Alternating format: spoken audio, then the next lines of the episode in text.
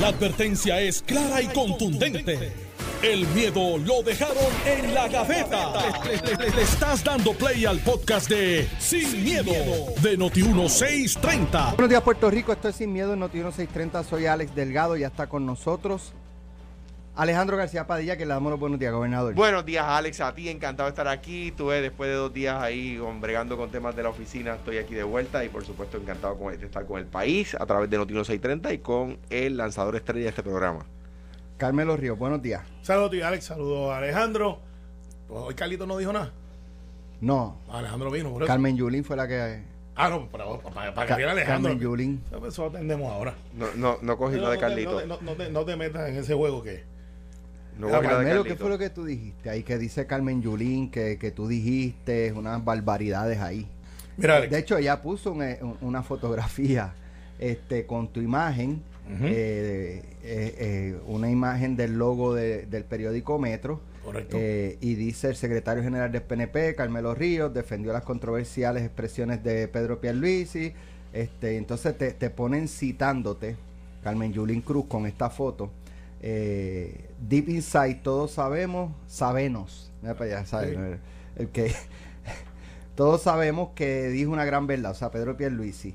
Eh, es como el que no quiere ir al baño, pues que no coma, que no sé, o sea, como si te estuviese burlando de, la gente eh, con lo que dijo el gobernador. Mira, Alex, ahora un tono más serio. y esto lo puso Carmen Yulín. Lo puso Carmen y, y, Rafael Bernabe, déjame ver si está. Y, Rafael, el, el, senador de Victoria Ciudadana, Rafael Bernabe, cogieron esta noticia fake.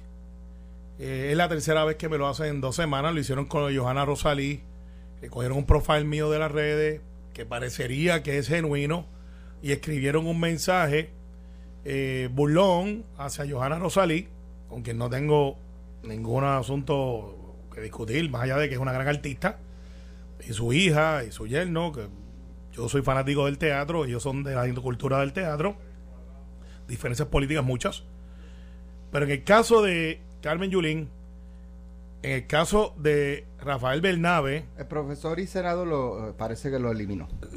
pero, pero lo puso. La exalcaldesa no. La exalcaldesa no. Y por eso es que se quedó sola. Y por eso es que llegó cuarta dentro de la primaria del PNP, sólida, del, Partido Popular. El PNP.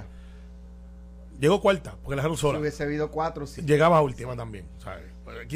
quedó tercera. Pues, como estamos en todos los fake Pero, news. Ven acá, esto al fin y al cabo, que es que esa noticia, esa no es verdad. No es verdad. Cogieron una foto del periódico Metro. Y tú no dijiste esas expresiones. Claro que no. Pues aclarado. Eh, no, no, pero espérate. Esto, esto va un poco más, porque esto ya llevan ya dos o tres semanas copiando mi file. Esta vez yo creo que se fueron demasiado de lejos. Usaron en la foto de un periódico y el de un periódico. Y esto no es algo inusual, Alex en la campaña de Donald Trump se planteó eso, pero esto no salió de la campaña de Donald Trump de los fake news. Esto viene, para que tengan una idea de dónde es que viene, y por eso es que Bernabe tiene que ahora responder públicamente por esto. Pero ya lo quitó. Está bien, no, no, pero espérate, eso es como que dice, no, pero yo lo maté, pero fíjate, yo no lo quería matar, pero lo maté. Y aquí hay asesinatos de reputaciones, y estos señores que dicen que son diferentes, estos señores que dicen que, que son los más transparentes del mundo, como dice Carmen Yulín, que está llamando a hacer las alianzas, que usan sus redes para adelantar sus causas porque se quedaron sin pueblo, ahora están usando una estrategia en contra de los que pensamos diferentes como ellos, que tenemos la voluntad del pueblo, porque tenemos el respaldo del pueblo. Y en el 1917 empezaron los comunistas a hacer lo que se llaman los fake news para poder empezar, para que tengan el dato histórico, ya que él es profesor y dice que sabe mucho. Vladimir Lenin y Leon Trotsky, como te dije, me hicieron leer, pusieron un fake news en el periódico Pravda alegando que los bolcheviches tenían control de toda Rusia y que habían llegado a un acuerdo con el gobierno provisional de Alexander Kerensky y que esa era la verdad del momento. ¿Qué, por, qué traigo, ¿Por qué traigo esto y por qué es relevante el día de hoy? Porque son las mismas tácticas que están utilizando el profesor Bernabe, Manuel Natal, Carmen Yulín, de Un pájaro las dos alas, del movimiento Victoria Ciudadana, para confundir masas, para llevar indignación, para crear lo que no pueden lograr con la democracia y para que sepa el pueblo de Puerto Rico por dónde va esta gente. Después en 1933 también lo hicieron los que creen como ellos en el socialismo y en el comunismo y que engañaron pueblos. No es que esto es un accidente que dice, pues me equivoqué. No, es que esto es parte de una estrategia. Y le voy a decir a los compañeros, hoy soy yo. Y perfecto, los que estamos aquí, y Alejandro que fue motivo de muchos memes y muchas cosas. Algunos de ellos buenísimos. Sí, claro, pero estos no dan gracia porque estos van al ataque de la dignidad. Entonces usan las causas del pueblo para adelantar sus causas socialistas y comunistas y son poco serios e irresponsables. Porque Alex, tú eres periodista. Si usted quiere saber si la persona dijo algo y un oficial electo debería ser más cuidadoso, todo lo que tiene que hacer es ir a la fuente y buscar en el periódico Metro si esa noticia está ahí. O si es una red social mía, o de Alex Delgado, o de Alejandro García Padilla, usted va al medio, al medio oficial y dice, ah, eso está ahí, eso lo puso esa persona. No se van a excusar, Alex, porque es parte de una estrategia. Yo no le voy a pedir lo que yo sé que no me van a dar. Pero que escuchen mi turno inicial hoy, cuando yo llegue al hemiciclo, no voy a reclamar la inmunidad parlamentaria. La tienes. La tengo que escuche, que llegue temprano, que no se esconda. ¿A qué hora va a ser eso? A la una de la tarde. Y yo no cojo un turno inicial hace más de tres meses, porque eso yo, cuando tú tienes un tiempo ya, usas otros métodos, pero yo quiero verlo en la cara. Si él tiene la valentía que aparezca hoy a la una de la tarde ahí y que me escuche. Bueno, a la una de la tarde. Ahí. Por Noti 1630. Lo voy a, lo voy a transmitir por, por mis redes sociales, que nunca lo hago. Y, y, y que escuche y vamos a ver qué clase de persona es el profesor Bernabe de transparencia de los trabajadores, eh, ese gran ilustre eh, profesor universitario que demostró y se dejó ver a la una de la tarde. Enjaulados, con la correa a 30 pies de altura. En el Capitolio hay, hay gente que debería repensar dónde trabaja. Rodeados de alambre de púa. No, no. Allí nos vemos. Oye, es que son patriotas cuando hablan, pero cuando, cuando les toca se esconden. De hecho, hoy el, el, sargento de armas, el sargento de armas hoy es Hugo Sabinovich. el sargento de armas hoy es el pueblo de Puerto Rico. El pueblo de Puerto Rico. Porque la gente poco seria que tienen dos caras, hay que desenmascarar. hay que tener cuidado, hay que tener cuidado y pues la digo, en ese sentido creo que el profesor quitó su ¿verdad? lo que había publicado. ¿Y dónde está la disculpa? Mire, esto no fue verdad. Uno, uno periodista que lo sí, algo no era correcto. una periodista este que, hizo su comentario en sus redes sociales, cuando se dio cuenta que no era verdad, porque lo corroboró, fue decente y dijo, miren, esta es la... Ella no, está de acuerdo conmigo en nada, pero dijo, ¿saben qué? Este es el original. No, fue el que yo posteé. Claro. Carmen eh, Yulín no lo hizo.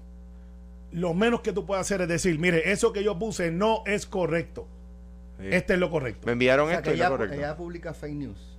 Porque ella es un fake news. a lo mejor no se ha enterado, Carmelo. Ah, pues, pues, entonces, en serio. Lo que, lo que, lo que, lo que no podemos.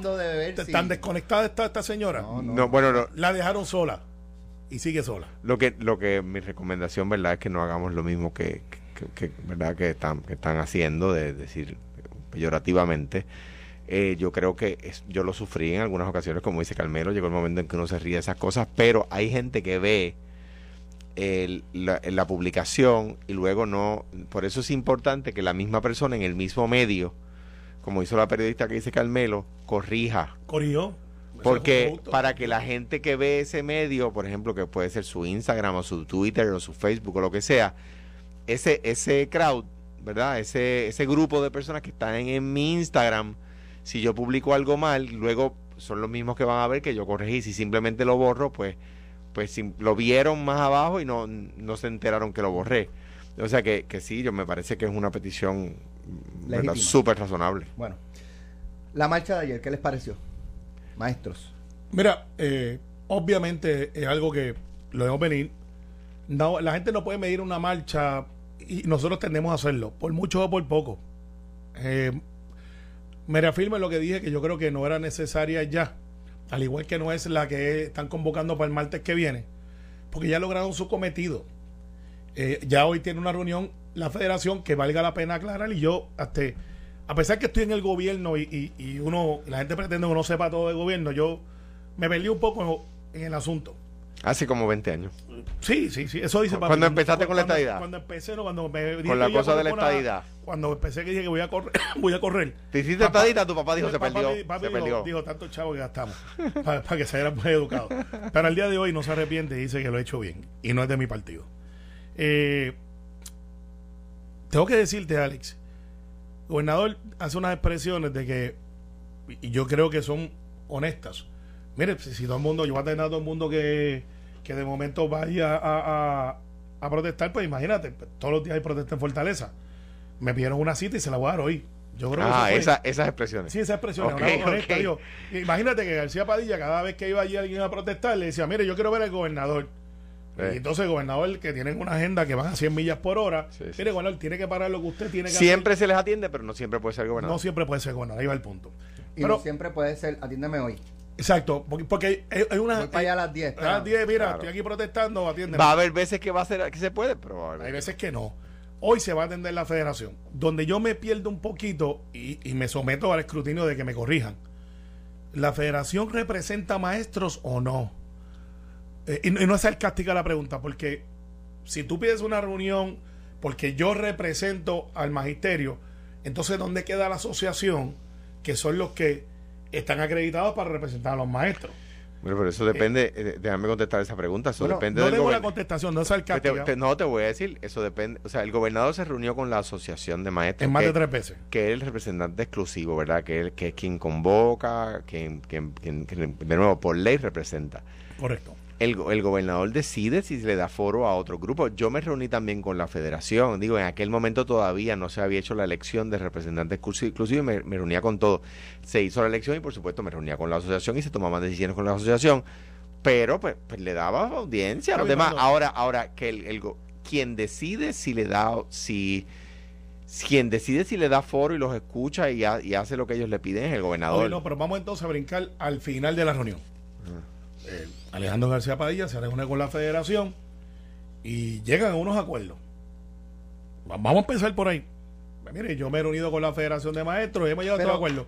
Pero, y la asociación dice, eh, eh, eh ahora, pues, llegar a un acuerdo con los que no representan. Pero podría el gobernador escucharlo. Y, sacar una buena idea. Decirle, coordinen con los representantes exclusivos. Eh, sí. Eso no, ok, perfecto. Ese es el mundo ideal. Y, y, y, y, o, de, o, de, ahí el gobernador salir, llamar a la asociación y decir, mira, esta gente me trajo una buena idea que ustedes creen. Ok, perfecto. Pues, ojalá fuese así. Pero, ya pero de, quien tiene la llave eso es el gobernador. Está bien, pero si el gobernador no los atiende, pues ya tú sabes lo que pasa. No nos atendió, no nos quiso atender. no, pero puede atenderlo, saca una buena idea y como dice Alex, se une con los exclusivos. ahora vamos a volver a la realidad de lo que está pasando aquí. La asociación ha dicho, nos hemos reunido con el gobernador tres veces, queremos más eh, pero estamos llegando a unos acuerdos y, los chavos ya, el, secretario de Hacienda, girando contra su reputación, que es de, la, de mayor reputación en la administración, dice, ya tenemos un plan, ese dinero va a aparecer, ¿sabes? Secretario de Hacienda. ¿Tú sabes por qué yo va, sé que va a aparecer? ¿Por qué? Porque expira en septiembre de 2024, esos dos meses antes de las elecciones. A mí lo que me preocupa es que aparezca como era antes que era, que era descuadrando el presupuesto, que era con préstamos, que era, tú sabes. Punto válido, yo, creo, yo creo, que yo coincido que va a pasar y eh, la permanencia de ese dinero y, y no creo, no sé, pues, quizás me equivoque, que lo vayan a dejar para el septiembre del 2024. No, lo van a hacer antes. Eso va a ser este año, probablemente sea para mí este año. Si yo fuera a... Porque así liberas, una vez identificas los fondos estatales recurrentes, liberas esos fondos eh, federales para atender pues, otros asuntos. Pues, yo, creo que lo van a hacer en enero de 2024. No, no, pero... no, no, pero mira, Alex, eh, lo bueno que tiene este programa, yo estoy activo y tengo una posición este dentro del gobierno, Alejandro fue ex gobernador, y sabemos cómo se maneja la cosa. Y nosotros dijimos aquí, primero que nadie, que si iba a haber un aumento para los maestros, lo lógico sería que se diera antes de la, del paro, eh, porque sería lo lógico, y no después, porque si fuera después dirían, viste, porque salimos a protestar, nos los dieron, y eso envió un mensaje a otros gremios que dice, pues si nosotros protestamos, nos los dan. Pasó como nosotros advertimos, porque pues, la experiencia pero, pero, pero, yo creo que eso, o sea, ellos protestaron, anunciaron una protesta más grande y en el interín. Claro. Yo me acuerdo, déjame darte un ejemplo, lo decía ayer en Telemundo. Cuando el IVA, el, eh, las universidades y las, los colegios citan una protesta grandísima. Y yo digo, pero es que no lo aplica a la educación hicieron la protesta como quiera. Claro, porque entonces está el asunto de que lo mismo es protestar y, no dar soluciones. Entonces, al final, el país. están siempre las causas justas. Eh, está quien se reguinda, como dice en el campo, claro. Eh, para usar esa causa justa, pero con otra agenda. Claro. Pero entonces, mira, para ir redondeando en el, en el, en el Tommy Dame y Ping Pong que tenemos Alejandro de, de no Tommy Dame, el ping pong de, de interacción. Va a salir esa reunión si yo fuese, si yo fuese Fortaleza, y, ahí, aquí he traído de girar un poco antes, hay reuniones que se graban y otras que no. Allí no. Eh, no, pero hay reuniones que se graban que, mira, tenía programa que lo ¿Por qué, Alex? Porque me sospecho que esta reunión, y es una sospecha, no tengo fundamento para girar, que no sea la malicia, que hay una agenda posterior y hay una guerra entre asociación y federación que es de competencia, no estoy diciendo que se estén matando, de quién logra más, quién logra reclamar algo para sí y no necesariamente están en, el, eh, en la reunión del gobernador, sino que yo salgo y proyecto, quién está combativo.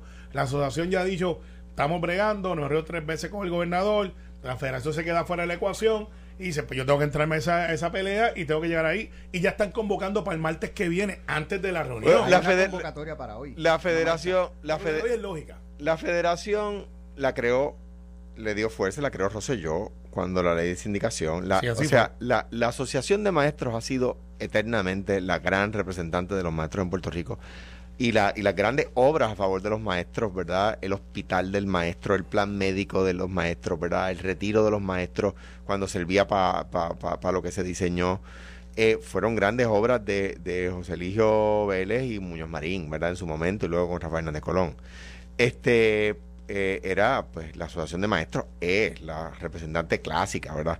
De, de los maestros. Luego, al final del cuatrienio yo buscando aquel apoyo sindical para esta idea, que no consiguió en Estados Unidos, lo consiguió aquí, crea la Federación de Maestros y gana la, la elección, ¿verdad? No duró mucho, porque entonces vino eh, Feliciano. Feliciano. Soto era. En, aquel momento, pero después vino Feliciano. era. Este Feliciano, Rafael. Rafael. No sé si hubo uno entre medio, es probable. puede ser, pero Feliciano hizo una huelga. Eh, que no era estadista, o sea, Rafael Feliciano nunca ha sido afiliado. Hernán Soto sí lo era. Sí. Sí lo era. Este, pero eso es el problema, que crean unos monstruos que luego los muerden, ¿verdad? Y lo digo, no digo monstruos peyorativamente, crean unas estructuras que luego se viran contra la institución, en este caso contra el PNP, nos ha pasado a nosotros también.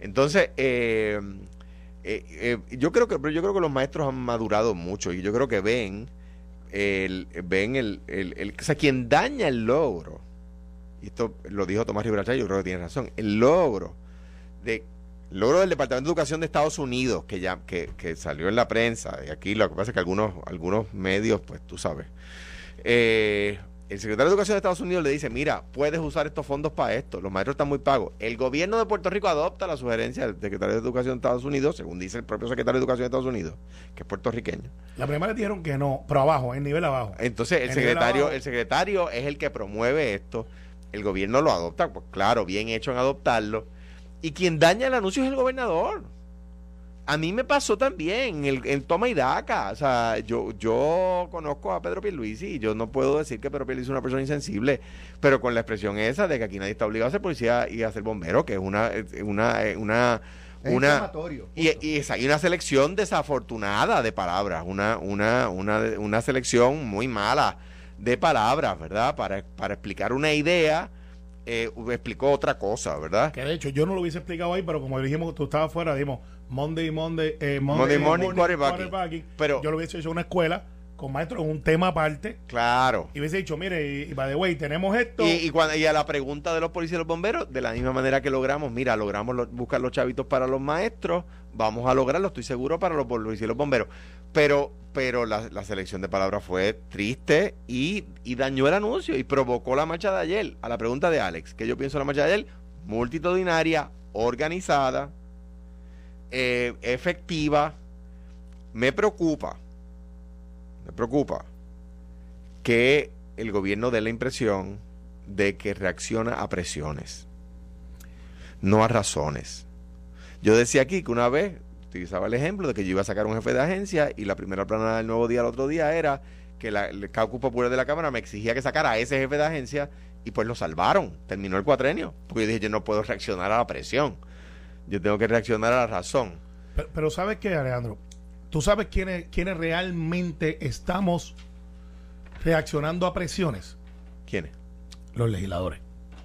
Pero sé que tenemos es algo. Que la política. Sí, no, no, pero te voy a explicar por qué después. Eso es natural. Te voy a explicar, sí, pero eh, se dio con Ricardo Rosselló. Voy a hablar íntimo del PNP. nadie, acá entre nosotros tres. No, no, pero cuando digo íntimo. Acá entre nosotros tres. Que el análisis no va a ser destinado al Partido Popular. Ok. Ni a los demás. Pero creo que Alex tiene algo en mano. Sí, tengo una información auspiciada que, que dar. Muy, importante. Y cuando la demos, pues vamos a la pausa. Y, después de eso yo te explico. Vale. Atención pequeño y mediano comerciante, tú también puedes generar ingresos adicionales para tu negocio con las máquinas de juegos de azar en ruta. Con máquinas fabricadas aquí en Puerto Rico por manos puertorriqueñas, añades una opción de entretenimiento a quienes te visitan. Pero si vas a instalar máquinas en tu negocio, importante, evítese problemas con la ley. Asegúrese que sean de un operador certificado por la Comisión de Juegos de Puerto Rico según requiere la ley. Para más información visita la página oficial www.domarpr.com www.domarpr.com Domar protegiendo al de aquí. Vamos a la pausa, regresamos. Oye, ¿sabes qué? Anoche hablaba con la presidenta de la Federación de Maestros y me sorprendió algo. ¿Qué cosa? Te digo en breve. Estás escuchando el podcast de Sin, miedo, de Noti1630. Pero ya estamos de regreso. Carmelo, rapidito, que vamos con lo de la federación. Mira, lo, que te quería decir que estábamos hablando de, de, de, cuando Alejandro plantea que los gobiernos responden a presión y que eso es peligroso. Sí lo es, porque pues si es una presión ilógica y pues por el hecho de salir del problema lo haces, pues, pues puede tener repercusiones económicas. Eso no es el caso aún pero este, van a haber muchas profesiones más que lo van a hacer. Ahora te decía que donde realmente está funcionando ese asunto es en la legislatura. Te dije que iba a hacer el análisis interno del PNP, porque en el caso de cuando salen este, expresiones que quizás uno no está de acuerdo, pues usted asume una posición. Pero hay gente que no asume posiciones y, prefieren estar guardados porque pues esto no es conmigo, eso no me va a afectar si yo salgo, si no planteo a favor o en contra. Fíjate que tú puedes estar a favor o en contra dentro del partido. Eh, porque pues de todo es un partido, no es, no es un rebaño de gente que están dentro de una cerca. Es gente que piensa y, y coincide en algunas cosas.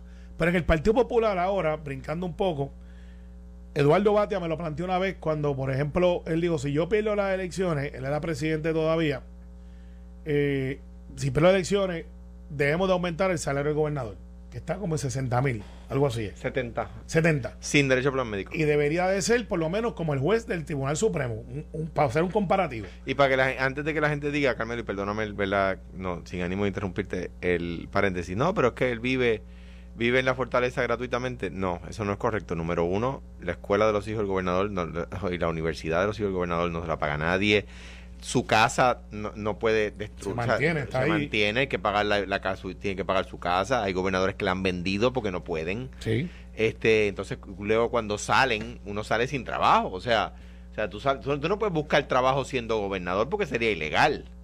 o sea, tú, eh, ¿qué, qué ¿qué sector laboral en Puerto Rico no está influenciado por las decisiones del gobernador? Entonces el gobernador va a ir a uno de esos sectores a pedirle trabajo, ¿ves? Claro, pero entonces el paquete de la presión, cuando se planteó eso y Eduardo lo planteaba bipartidamente, eh, muchos legisladores dijeron, no, no, ¿cómo tú vas a subir el salario del gobernador? Por lo mismo que acaba de explicar Alejandro, ¿qué va a decir la gente de nosotros? Entonces, así por el estilo, la legislatura ha tenido una tendencia de ser más... Eh, a veces por salir del paso, decir, bueno, mi voto no cuenta, pues, o si no me voy, o si no, no tomo su, oposición. Y yo le digo ahora a los de mi partido, brincando para el lado de acá, que en el caso de Ricardo Rosselló, la base del PNP, en aquel momento, que no muchos no estábamos de acuerdo, ni, ni siquiera estamos tratando de excusar las expresiones que se dieron en el chat.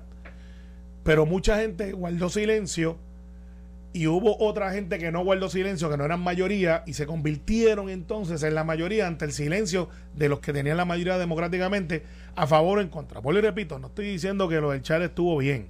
Estoy haciendo el ejemplo de gente dentro del Partido No que se quedaron callados. Ahora, parecería que se pudiera repetir lo mismo. Estoy viendo que gente está saliendo y dice, no, no, no, la posición de nosotros es esta. Estamos haciendo esto. Y hay gente dentro del PNP mirando y diciendo, pero nuestros legisladores tienen que ser más responsivos. queremos saber la posición de todos y cada uno de los electos del PNP. Mira, este anoche a favor tuve la oportunidad de dialogar con la presidenta de la Federación de Maestros, Mercedes.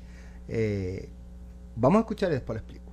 Justicia salarial. Ahora, en dólares y centavos, entre salario y el impacto eh, para ¿verdad? poner en una situación saludable el sistema de retiro, ¿cuánto dinero estamos hablando que, que hace falta?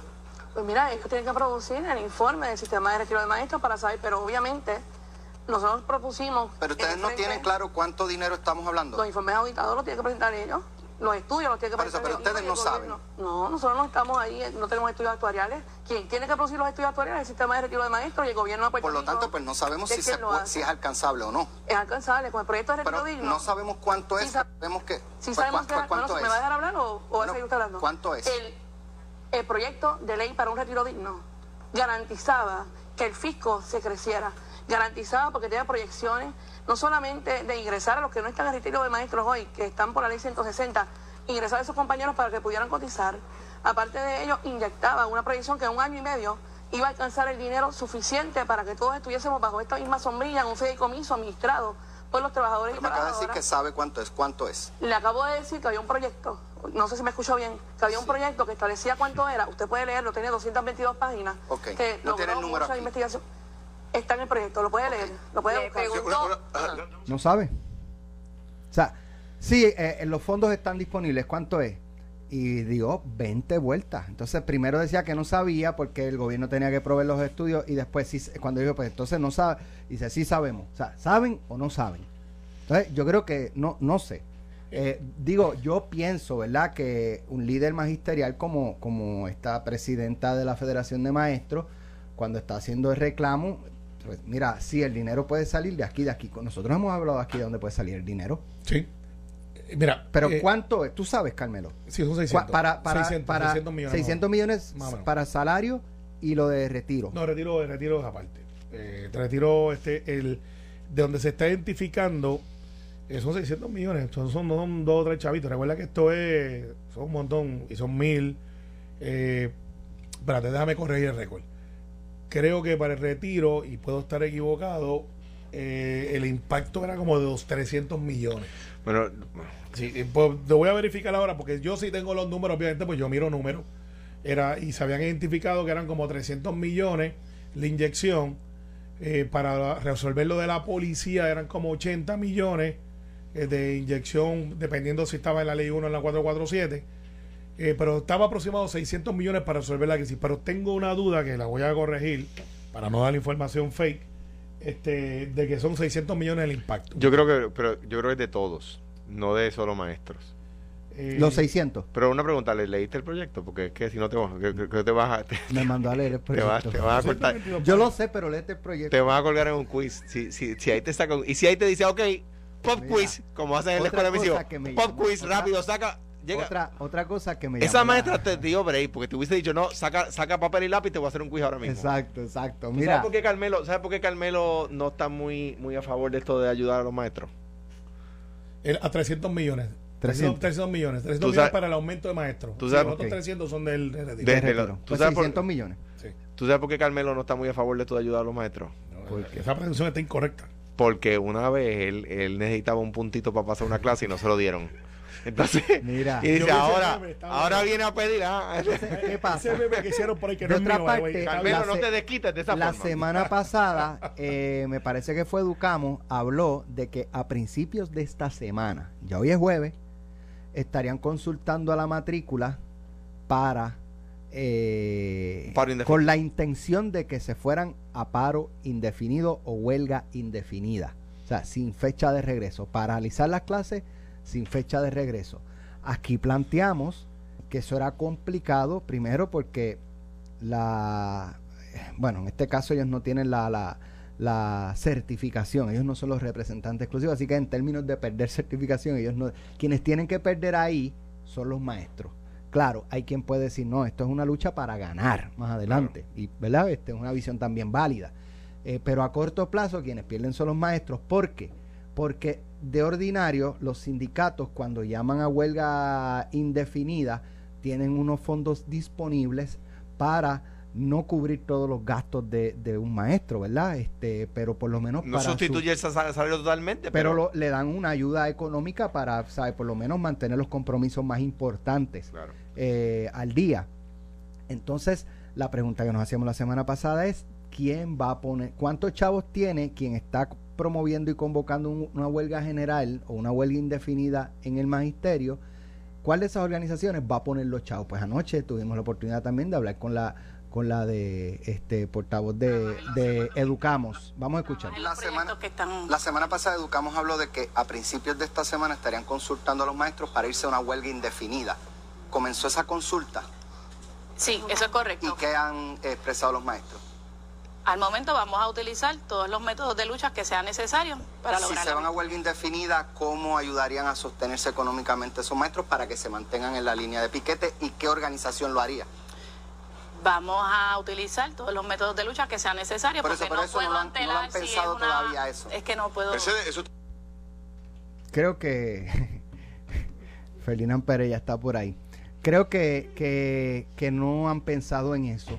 O, o realmente la expresión de convocar a los maestros en una huelga indefinida es un poco para presionar, pero no es, no es algo que vaya a ser real. Lo que pasa es que son personas educadas en, la, en las luchas de otras épocas, ¿verdad? O por, o, por personas educadas en las luchas de otras épocas, ¿verdad? Lo que daba resultado en, los, en los 60 y los 70, eh, incluso en los 80, ya, ya no da resultado, ¿verdad? Y los maestros, pues de nuevo, son personas más, eh, eh, más en, su, en su negociación colectiva, más maduras. y, y saben que no se pueden dar el lujo de, de, perder, ¿verdad? Quincenas y quincenas sin llevar sustento a su casa. Bueno, es que aquí los puertorriqueños muchos vivimos cheque a cheque. Esa es la verdad, pues no tenemos una cultura de ahorro. Correcto. Eh, y, por eso es que son exitosos los empresarios puertorriqueños, como la gente de dinero seguro, que reconocen que están vendiendo un mercado que, que tienen que venderlo porque no está en nuestra naturaleza el ahorrar 7, 8 meses si me quedo sin trabajo, ¿con qué voy a vivir? Eh, y tampoco, también abona eso lo que cobramos, vamos a empezar por ahí. Eh, y nuestros gastos, porque, ok, usted se gana dos mil pesos mensuales. Pues si usted se ganara cinco, le apuesto, porque es natural y es humano, de que usted va a querer mejorar su calidad de vida. Y por lo tanto, pues si usted tiene un carrito de 300, pues usted va a querer uno que pague 500. Porque, pues, pues caramba, para eso trabajo. Pero esa es la perciben lo mismo que yo, no hay ahí abajo, este la estructura para hacer una huelga indefinida no, no la tienen. No la tienen. No la tienen. No la tienen. Por eso es que hice la pregunta no la tienen y además sería ilegal que, quiero repetirlo la ley de sindicación de empleados públicos no permite la huelga. Pero pero es que ellos no están certificados educamos ni únete ni la federación. No pero, pero no pero quién pero el empleado el empleado que se va a la huelga ah. viola o sea no tiene derecho a eso. No es como el de no es como la corporación pública la autoridad de carreteras o la o la, o la autoridad de energía la autoridad de acueducto esos por ser corporaciones públicas tienen derecho a la huelga. La los departamentos, ¿verdad? Los que tienen un, jefe que se llama secretario no tienen derecho a la huelga. O sea, y por eso cuidado con el consejo que le dan a ese empleado público que puede perder el trabajo por eso. Pero es peor, Alex. Te voy a decir cuál es la próxima agenda, porque nosotros aquí no tenemos malicia política y sabemos, eh, por no decir una cosa. Hoy hay una primera plana que no puede pasar por el desapercibido. Alternativas para un alza permanente. Vamos a ir a la ley de física de por cada acción hay una reacción. Ajá. A, a cortar la grasa en el gobierno. Ese tema tú le dices, wow, sí. Claro, y, y, si uno lee las letras más pequeñas, no es el gobierno el que dijo eso. Gracias, por eso. Sí, para ahí que voy. Pero viste como ya estamos ya sincronizados. Cuando tenemos tres años al aire, ya más o menos por la mirada, uno más o menos sabe por dónde vamos. Expertos opinan que para lograr un aumento salarial para los maestros es vital eliminar los gastos que no aportan al servicio de la gente. ¿Escucharon bien? Pero antes de escuchar eso, hoy salió una entrevista donde los colegios privados, donde están los maestros, dicen, espérate, hey, está muy bien, pero ahora yo tengo un nicho acá también, por cada acción una reacción, ahora los míos, que cobran por lo general menos que lo que cobran los de Departamento de Educación, eh, voy a tener que subir las matrículas porque si yo tengo que dar un aumento para que no se me vayan para, para, la pública, y entonces los padres dicen, wow, espérate, ¿cómo es?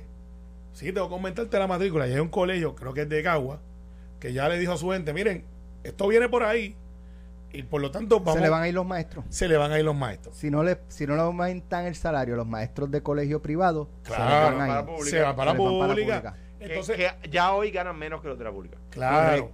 Entonces, pues de momento tú tienes otro bicho que se desencadenó por algo que no tenía que ver con eso directamente, por, por cada acción hay una reacción y va a haber colegios privados que van a desaparecer. Pero cuidado porque, cuidado, espérate, porque hay plazas ahora mismo, hay, yo no, conozco la información y yo no puedo decir que es verdad, pero hay quien dice que el maestro que se retire del sistema público, plaza que no se va a llenar porque hay tantos estudiantes menos. Con un attrition van a ser. Exactamente. Hay quien dice eso, yo no tengo la información. Sí, pero como, el tema es grande en, en educación, y una vez alguien me dijo un número que el gobierno se retiran 1.500 personas todos los días. Y decía, ese número no es correcto. No, puede ser. Eso dije yo, eso es correcto. No puede ser. Y me no, pues son mensuales. Y dije, todavía está muy alto. Bueno, y, eh, y, él me dice, no, Carmelo, para que tú estás viendo, son 120 y pico agencias se van esto y pero es que son altos pues, que pues, entran al mes al mes no me está raro porque al mes pues son 12 son 18 mil personas al año no me está raro Claro. Pero, pero entonces, ¿y por qué entonces sigue creciendo? Dice, ah, porque una vez salen ese, esa persona, al otro día ya está la convocatoria. Claro. Y digo, pero hacen falta. El, y me dicen, sí. El eh, gobierno no es tan grande como la gente cree. Pero, pero cortar grasa en el gobierno. Y ahí todo el mundo está de acuerdo, ¿verdad? Con que hay que cortar grasa el gobierno. Sí, ok, vamos a hacer una cosa. Vamos a hacerlo. Vamos a hacer una cosa. Por eso yo estoy de acuerdo con el proyecto de Héctor Ferrerijo, yo estoy de acuerdo con el proyecto de Zaragoza de la 2022, ¿verdad? Con, hay que, obviamente uno puede estudiar qué enmiendas hay que hacerle. Pero ¿qué dice Tomás Rivera Chá que es que a los populares les gusta vender marihuana. Lo que pasa es que a los PNP les gusta que quien cobre sea el punto. Al PNP lo que le gusta es que el que cobre sea el punto. Eh, eso te lo dijo para por la tarde con él, que no me meta ahí. Yo, al PNP le gusta financiar el narcotráfico. no, no, eso no es verdad. Eso no es Los populares son locos vendiendo hierba. No, no. Sí, al PNP, y el PNP es loco financiando el narcotráfico. No, no, no. Eso tú se lo dices a él allá, que esa pelea es de ustedes. Y, y, es verdad que no, no, es una, no es una contestación a Carmelo, pero anyway. Eh, pero, porque Carmelo no dijo el argumento. Ahora, ahora, ahora, ahora bien. Pero vamos, vamos a hacer lo que hacemos aquí todos los días. Ahora bien, cortar grasa en el gobierno. Vamos, tú eres gobernador, dale. Ah, entonces, remóntate para atrás. Uno, uno viene y dice uno viene y dice, bueno, pues vamos a hacer una cosa. ¿A dónde cortamos? Pues vamos a cortar, por decir algo. No estoy a favor de lo que voy a decir ahora. Es un ejemplo. Pero un ejercicio. Un ejemplo. vamos a eliminar los fondos que se destinan a recoger animales realengos. Boom, excelente ejemplo. Vamos. Vamos. Al otro día. ¿Cuánto cuesta eso? Al otro, vamos a suponer que para eso englobado se, se cogen un millón de pesos. Por decir algo, ¿verdad? No, de nuevo, no estoy de acuerdo con este ejemplo. Te fuiste bajito, pero vale como 3 millones a 4 millones. Al año. Al año. ¿Verdad? Anicia, pues mira, ya tienes 4 milloncitos. Entonces, al otro día, la crítica es. Entonces, la crítica es. No ha echado para los albergues. Que ya no los ah, el gobierno abandona a los animales. entonces va a venir los defensores de animales con razón a protestar y el titular se lo van a llevar los defensores de animales que con razón van a estar protestando. olvídate de los defensores, vamos a ver el efecto en la ciudadanía. Entonces se nos llenan las calles de, animales. ¿Tú sabes, que una de las que a mí me llamó la atención mucho, aquí se hizo un ejercicio con, de turismo. los criadores, los criadores de, de, ovinos, que son este, ovejas, corderos, cabros, uno de sus los tres principales enemigos que tiene, uno son los perros realengos. Porque andan en manada y, y, matan. que sobrevivir. No, y matan 10 para comerse uno. Ok, pero mira el efecto que tiene ese, ese ejemplo, que es hipotético, en la ciudadanía. ¿Cuántos chavos nosotros recibimos de turismo? Vamos a estipular cientos de millones de dólares. Ah, bueno, tú dices de... De, gente que, que, escoge el, destino de Puerto Rico como turismo. Cientos de millones de dólares en la economía, directa o indirecta como ya recortamos 4 millones de dólares para recoger los perros realengos, y ahora tenemos los perros realengos, hace 15 años atrás hizo un estudio de que qué era lo más que ofendía a los turistas que visitaban a Puerto Rico. Y tú pensarías que tú dirías, pues quizás la criminalidad, los asuntos. El number one item, Alex y Alejandro, que los turistas identificaban como ofensivo en la jurisdicción, era los perros muertos en la carretera que no se recogían y los perros realengos. Y tú dirás, ¿en serio? Y, estamos hablando, y Carmelo, y tú, tú eres eh, senador por zonas metropolitanas. Pero como te decía, en el campo, en el campo, un, eh, te digo, son las tres P, los perros, los pillos y las pulgas. Y, y, los parásitos, perdón. Los perros, los pillos y los parásitos. Son los principales enemigos de los, de los criadores de cabros y criadores de ovejos en Puerto Rico. Pero es un ejemplo que tuviste que tiene una repercusión que puede darle en cientos de millones de dólares. Claro. Y cortaste 4 millones. Y, y nadie va a estar de acuerdo con ese corte ahí. Yo no estaría de acuerdo con que se corte ahí. Tomás Rivera Chats, el PPD es loco vendiendo marihuana. Alejandro García Padilla. En respuesta. en respuesta a Tomás, a Tomás Rivera Chats y el PNP es loco financiando el punto. Eso ¿Usted se ven esta tarde a las 5? Sí. es un asunto de ellos allá. Eh, esto es sencillo. Si usted, la marihuana que se vende hoy en Puerto Rico, o, o le paga al punto y financia el narcotráfico, yo propongo que le pague Hacienda y financie el retiro de los maestros. Lo escucho a las 5. Y a la una. Esto, fue el podcast de Sin, miedo, de Noti1630. Dale play a tu podcast favorito a través de Apple Podcasts, Spotify, Google Podcasts, Stitcher y notiuno.com.